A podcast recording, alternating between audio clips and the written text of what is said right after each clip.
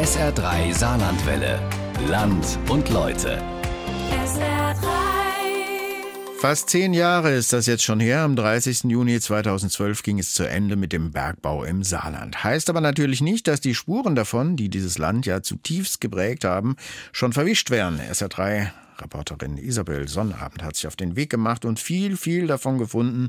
Hier ist ihre lange Reportage in Land und Leute in der Region am Sonntag. Glück auf, was bleibt vom Bergbau in der nächsten knappen halben Stunde. Viel Spaß dabei. Frau Sonnabend reist. Geschichten aus dem Saarland.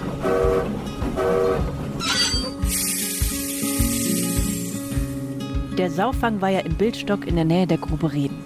Ein Stück Industriekultur. Hier gibt es heute die Fischerhütte des Angel- und Sportvereins und für Wanderer und Spaziergänger eine überdachte Holzhütte.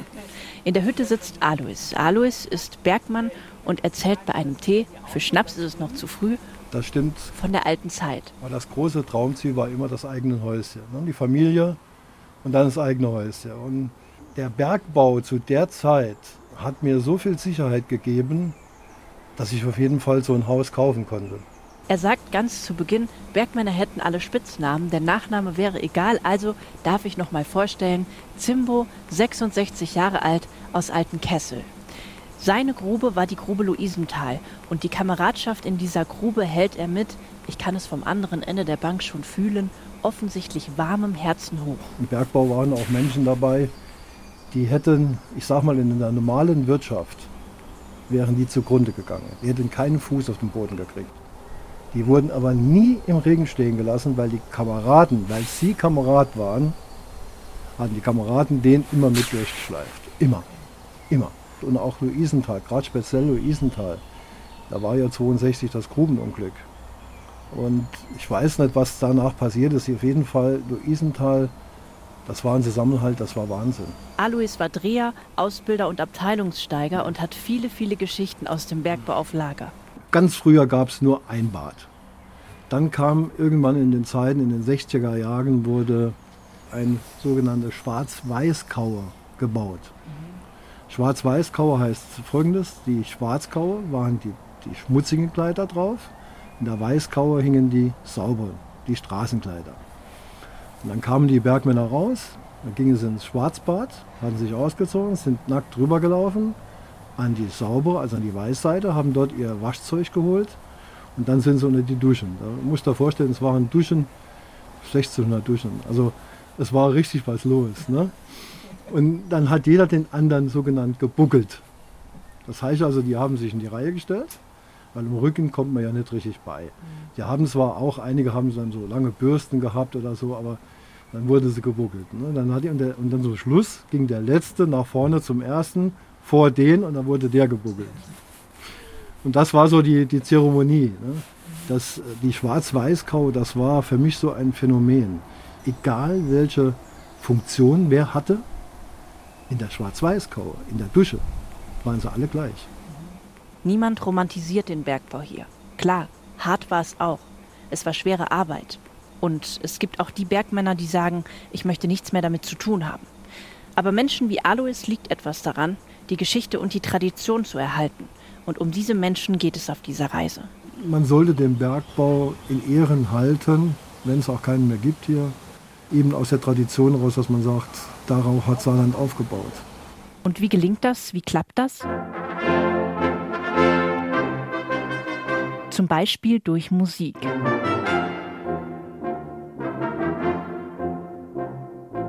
Nicht weit von hier in Landsweiler Reden, an der Grube Reden, haben gerade ein paar Männer Musikprobe. Vielleicht erkennen Sie das Lied schon. Im Zechenhaus im ersten Stock probt das Brassensemble der Bergkapelle Saar. Es ist der ehemalige Verlesesaal, beeindruckend, hohe Klinkersteinwände, hohe Decken, einen Raum mit Fenstern zu den Schalterräumen der Beamten, ehemalige Schalterräume, die heute als Trausaal genutzt werden. Hallo Herr Schmidt. Ich darf keine Hände mehr geben, ja. Ja. Ist ja eine ziemlich schöne Kulisse hier. Ja, ist das. Halt ein bisschen, macht das was aus? Das halt nicht, wenn Sie hier an die Decke schauen. Ist akustisch was gemacht worden. Das war früher, war das Anascha, war da einfach nur die Decke gewesen. Jetzt ja. ist hier akustisch was gemacht worden. Und hier können so, äh, Sie sogar hier in dem, in dem Verlesesaal mit einem großen Orchester spielen. Wir haben also hier Eröffnungskonzert gemacht mit der Barkapelle vor Publikum. Das war wunderbar. Joachim, Sebastian, Jürgen, Norbert, Martin und Chef Hans-Georg Schmidt, fast alle ehemalige ja. Bergmänner. Gut, einer ist jung, aber der hat eine Bergmanns-Familiengeschichte. Und sie spielen unter anderem Trompete, Posaune, Bariton und Tuba. Was wollen Sie denn hören? Na, das Steigerlied wäre schon mal was, oder? Das Steigerlied können wir spielen. Das finde ich schon mal gut.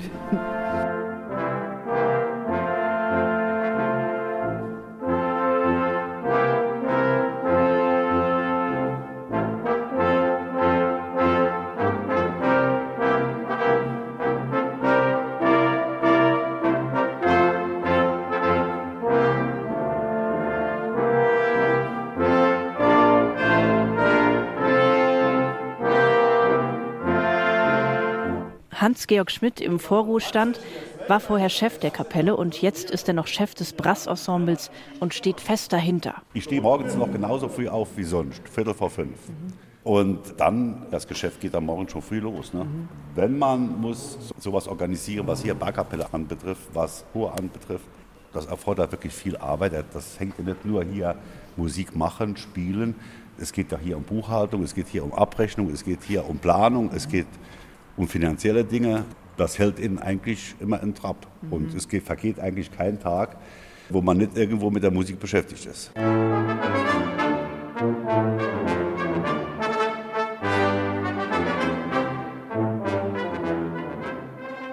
Heute gibt es noch die Bergkapelle Saar und den Saar-Knappenchor als musikalische Botschafter des Landes. Und sie sagen, wir schaffen es, einen Teil der Tradition durch die Musik weiterzugeben. Der Altersdurchschnitt bei der Bergkapelle liegt bei 34. Es klappt also mit der Traditionsweitergabe auch an die Jungen. Seit wir nämlich in großen Orchestern mit drin sind, hat sich der Schnitt, hat sich der Schnitt dramatisch ist der nach unten gefahren. Schatz. Aber ich, ich sage mal so, wir haben ja mit einer großen Orchester jemand drin, der ist, der ist 71. Aber ähm, das sind überwiegend junge Leute, auch ja. viele Musikstudenten.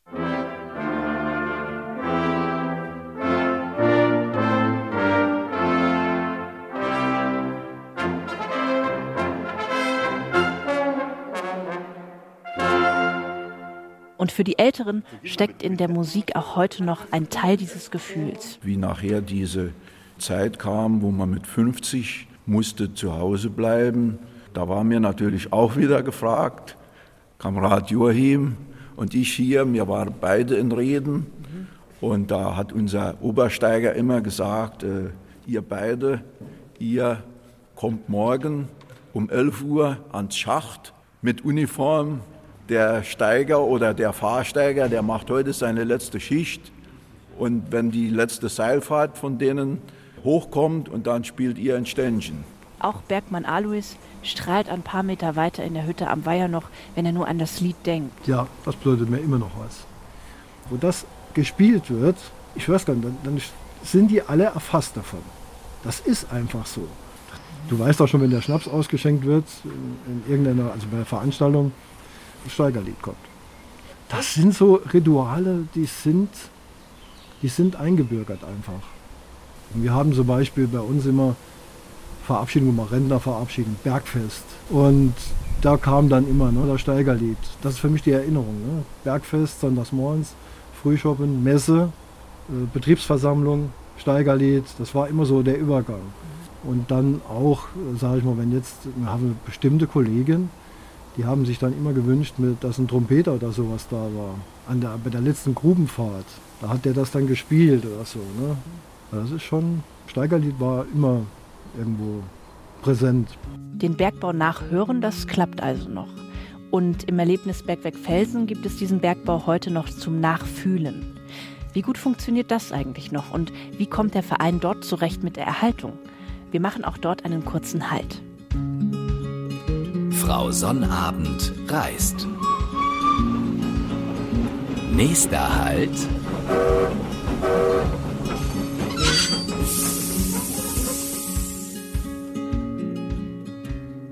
Am Erlebnisbergwerk Felsen an einem Nachmittag. Angekommen auf dem Gelände ist es beeindruckend, denn es ist wie der Schritt in eine eigene kleine Welt. Hier vorne, wenn Sie durch den Eingang gehen, dann sehen Sie schon die Schienen hier mit dem Schild Betriebsgelände, Schienenfahrzeuge haben Vorrang. Ein Eingang mit einer Tür, Hammer und Schlegel in die Knubbebut. Teile von Transportmaschinen und einen großen Block Kohle, der ist wirklich massiv, ähm, mit mehr als einer Tonne Gewicht soll er haben, den ein Kohlenhändler 1927 hat fördern lassen. Wird auch der Saardiamant genannt und befindet sich gleich am Eingang. Guten Tag. Hallo, guten Tag. An der Tür wartet Jörg Heckmann mit seinen Kollegen. Wir nennen einmal alle Namen, damit auch keiner vergessen wird. Mein Name ist Hermann Porz, ich bin aus Wattgassen. Ja, Horst Karre mein Name, Glück auf. Ich wohne in Altvorweiler bei Überherrn. Schönberger Peter, ich komme aus Wiesbach. Ich bin Hans Dobelmann und wohne 800 Meter von hier. ich bin der Jörg Heckmann, ich wohne in Schwarzenholz. Alles ehemalige Bergmänner. Sie bieten Führungen durch das ehemalige Ausbildungsbergwerk an, in dem vieles noch so belassen wurde wie ursprünglich. Im Ankleideraum gibt es Bergmannsjacken, die klassische weiße, und für mich eine Steigerjacke. Ja, das ist eine goldene Jacke. Das, sind, das waren eigentlich Aufsichtspersonen, diese goldene Jacke, die Steigerjacken. Die eigentlich ursprüngliche Arbeitskleidung ist die weiße. Die ist wirklich wie jeder an, hat die gleiche Jacke. Mit die zwei Reihe goldene Knöpfe, das sind die mhm. Steiger gewesen. Ne? Eine Lampe auf den Schutzhelm und damit geht es geschützt ins Ausbildungsbergwerk rein. Im Bergwerk wird es sofort dunkler, es riecht etwas anders und es ist etwas staubig. Besucher schwanken hier, denke ich mir, zwischen ernsthaftem Interesse an der Arbeit und kindlicher Freude über die Geräte, die sich in den Gängen auftun.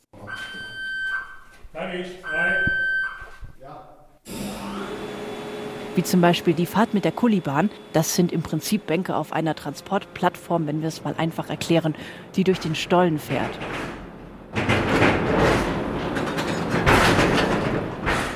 Mit wenigen kmh, viel Lärm und am Ende mit Absprung. Das war jetzt der Notaus-Kuli. Das ist ein Notaus, genau. Und da haben wir hier den Seil, wo überall hängt das Seil, kann man dran ziehen. Vorsicht, Horst. So ist die Maschine besetzt. Fördermaschinist melden. Junge Generationen erleben in Felsen also noch die beeindruckende Tatsache, dass die Männer hier unter Tage in der Enge und bei schwerer Arbeit miteinander auskommen mussten.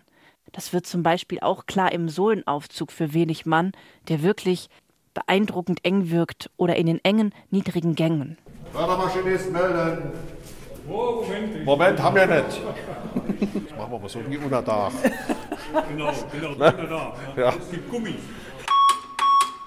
Das bedeutet jetzt hängen. Hängen bedeutet immer ablassen runter. Ne? Ah, jetzt kommt der Korb runter. Ja, und eins ist halt, wie wir eben auch schon mal gemacht haben. Und jetzt? Jetzt könnte man einsteigen, wenn man will, und auf beide anderen Sohlen befahren. Ne? Es sind noch zwei Sohlen oben drüber. Sohle ist eine Etage.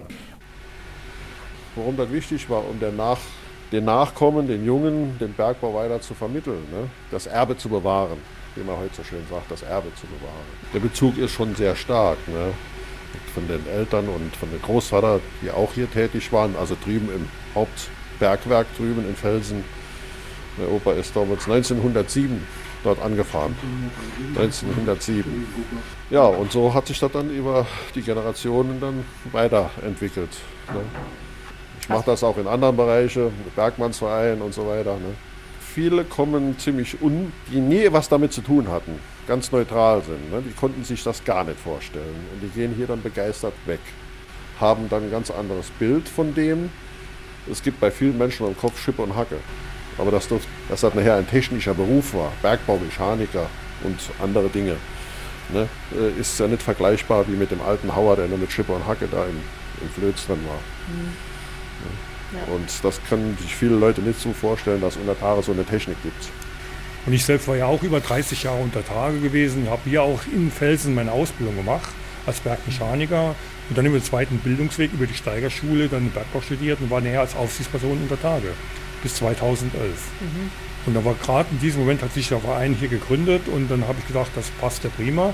Ich habe jetzt mehr Freizeit und kann jetzt mir hinkommen und sagen, okay, was ich früher gemacht habe, die Jahrzehnte, kann ich hier Besuchergruppen mal ein bisschen erklären, ein bisschen zeigen, wie ein Bergmann gearbeitet hat. Ne?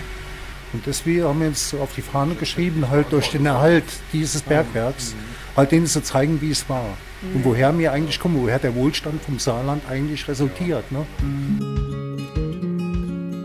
Aber was bleibt vom Ausbildungsbergwerk, wenn Jörg Heckmann und die anderen Männer nicht mehr da sind? Ein paar Jahre dürfte kein Thema sein, aber recht mal von einer Dekade aus betrachtet, was sind zehn Jahre? Zehn Jahre. Mhm. Dann kann man heute nicht in die Zukunft blicken, wie es da weitergeht. Ne? Der Verein plant eine Digitalisierung des Bergwerks. Das heißt, dass die Besucher zum Beispiel mit einem Tablet ausgestattet einen abgesteckten Weg gehen und an verschiedenen Punkten Erklärungen bekommen können. Denn wenn die Männer nicht mehr da sind, dann gibt es zwar noch eine Generation hinten dran, die jüngsten ausgebildeten Bergmänner sind 30, aber in zehn Jahren sind sie 40, stecken vielleicht in Berufsleben, in Familienleben, also wollen sie das Wissen so aufbereiten, dass sie nicht mehr viel Personal brauchen. Dazu will der Verein Eigentümer des Bergwerks werden. Inwiefern das klappt, ist noch unklar und auch mit der Politik auszuhandeln. Bis dahin ist die Digitalisierung ein erster Schritt, das Wissen von damals weitergeben zu können und auch später die Tradition noch zu erhalten. Frau Sonnabend reist. Nächster Halt.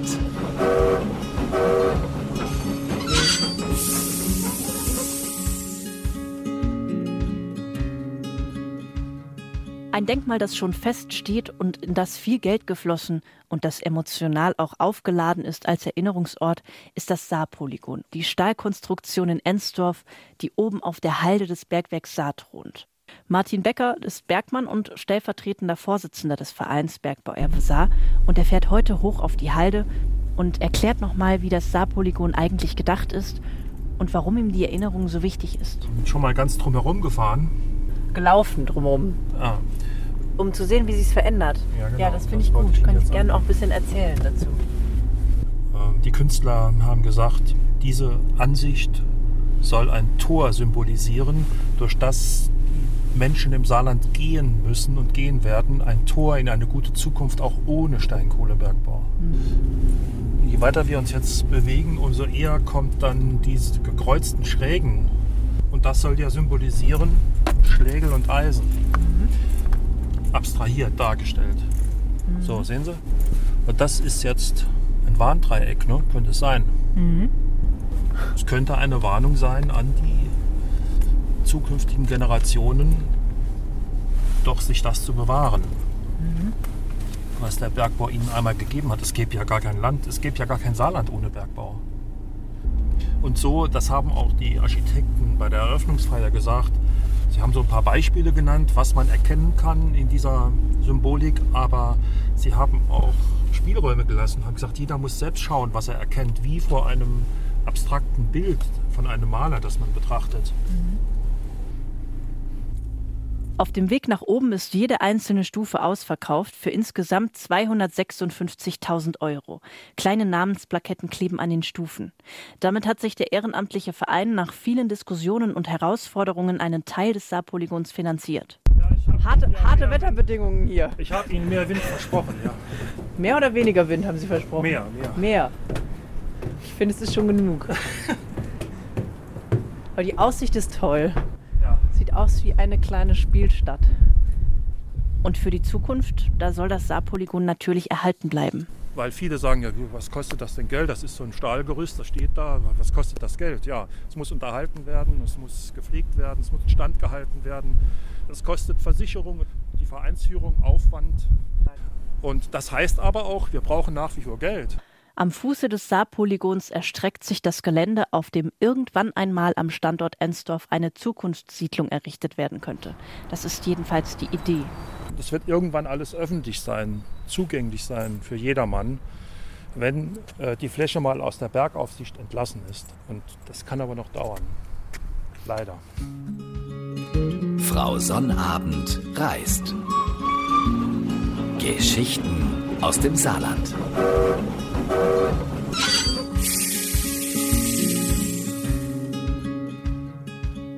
Alois, der Bergmann von der Grube Luisenthal, der ist noch im Bergmannsverein Luisenthal und wünscht sich, dass auch an diesem Ort noch mehr passieren könnte. Luisenthal zum Beispiel war ja ein Premium-Standort. Und für Premium-Standort muss man Geld in die Hand nehmen, keine Frage. Aber es ist keiner so richtig bereit, für diesen Premium-Standort vorwärts zu bringen. Ein kleines Beispiel, da war die ehemalige Kantine, Kaffeeküche in Luisenthal, das Gebäude. Das hat man gesagt, der Bergmannsverein kann da nicht mehr drin bleiben. Und genau der und seine Mitglieder waren diejenigen, die den Vorplatz dort sauber gehalten haben, die geguckt haben, dass die Infrastruktur alles in Ordnung gehalten wird. Aber wenn man heute vorbeifährt, wie es dort aussieht, das ist schrecklich. Ich sage mal so, im Ruhrgebiet ist es so, dann sagt man, der Pütt geht zu, jetzt machen wir was. Da wird nicht gefragt, ist Geld da, ist kein Geld da. Die machen was. Also das wäre schon denkbar. Das würde ich mir für die Zukunft wünschen, dass man da mehr macht. Die Grube Luisenthal auch emotional diskutiert und nochmal ein Thema für sich. Und langsam neigen wir uns auch dem Ende der Reise zu. Ein kleiner Ausschnitt einer sehr großen Reise. Was bleibt also am Ende bei den Bergmännern? Für viele Bergmänner bleibt der schöne Gedanke an die Zeit der Kameradschaft. Das ist das Einmalige, was es damals gab. Und ich glaube, die hat sich auch noch rübergerettet in die Zeit jetzt danach. Und gleichzeitig bleibt der Schmerz über das Ende und den Gedanken daran vergessen oder gesellschaftlich weniger wichtig zu werden. Für mich war das schon, hat mir schon wehgetan, sage ich mal so. Und was bleibt von der Erinnerungskultur? Bergmannsvereine, die versuchen, die Kultur hochzuhalten. Viele Einzelgruppen, die sich etwas wünschen, aber der letzte Anstoß, der fehlt. Wer in diesem Land fühlt sich eigentlich wirklich verantwortlich für die Erhaltung der Bergbaukultur oder dafür, etwas Weitergehendes aus den Orten zu machen? Soll die Bergbaukultur jetzt erhalten werden oder nicht? Ja oder nein? Gerade gibt es auch von politischer Seite ein ganz großes Jein. Es gibt keinen wirklichen Anwalt mehr für die Bergmänner. Es gibt niemanden, der das wirklich zentral in die Hand nehmen will. Und wenn die Antwort auf die Erhaltung der Kultur wirklich Ja sein soll, dann braucht es Geld, den Willen und Visionen. Es müsste ein Dach, ein saarländisches Dach über der Industriekultur geben, damit dieses Thema nicht abhängig ist vom Zufall und von Ehrenamtlichen, die zurzeit noch da sind und das betreiben. Es ist ein langer, im wahrsten Sinne des Wortes, steiniger Weg. Heute ist diese Reise ein kleiner Anstoß zur Erhaltung der Geschichte. Und Frau Sonnabend verabschiedet sich deshalb zum ersten Mal nicht direkt mit einem Prosit und ein paar Abschlussworten, sondern mit einem Lied, bei dem die Bergmänner das letzte Wort haben. Jeder Bergmann weiß, wenn das hier ertönt, dann ist es Zeit zum Anstoßen, Erzählen und Erinnern. Und wenn schon alles andere herausfordernd ist, die Geschichte und die Erzählung drumherum, das ist etwas, das bleibt.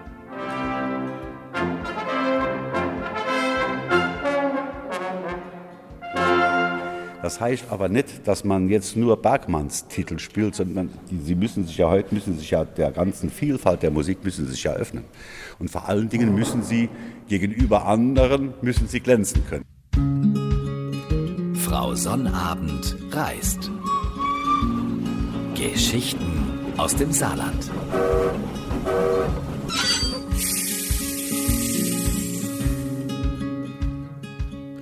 Und nachzuhören natürlich auch auf sr3.de im Podcast, so ungefähr in einer halben Stunde. SR3 Saarlandwelle. Land und Leute. SR3. Regionale Features auf SR3. Immer sonntags um 12.30 Uhr und als Podcast auf sr3.de.